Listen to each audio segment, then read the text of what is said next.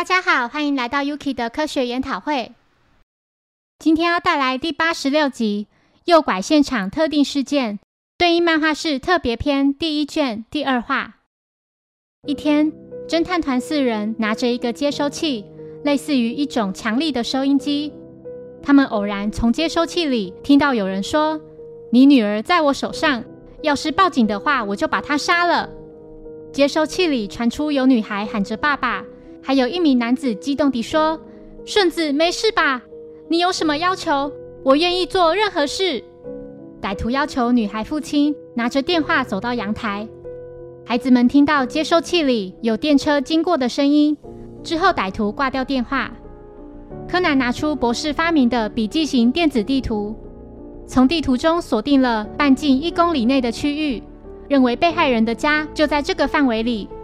刚才从接收器里听到的一定就是电车的声音，在这范围里会通过的铁路只有米花线。歹徒又致电给被害人，要求他脱光衣服，然后向两名路过的高中女学生招手。步美想起那套制服是米花高中的学生。柯南翻开地图，将范围又缩小至半径三百公尺内。柯南从接收器里又听到有施工的声音。并成功将范围再缩小至半径一百五十公尺内。歹徒提到自己也曾是一名父亲。一年前，有名女孩意外从屋顶上跌下来。那栋公寓就是被害人曾经担任过管理员的地方，而那个女孩就是自己的女儿。顶楼的门平常是上锁的，然而当时的门竟然是开着的。被害人激动地解释，顶楼的门可能是谁恶作剧。或是因为某种原因而被破坏了，歹徒责备被害人为何对坏掉的门置之不理。他想让被害人尝尝相同的滋味。此时电车即将经过侦探团附近，柯南拿着接收器计算电车经过时所花的秒数。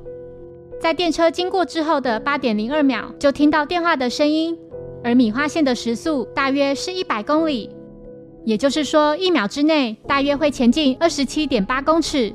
被害人的公寓就在二十七点八公尺乘以八点二秒的地方。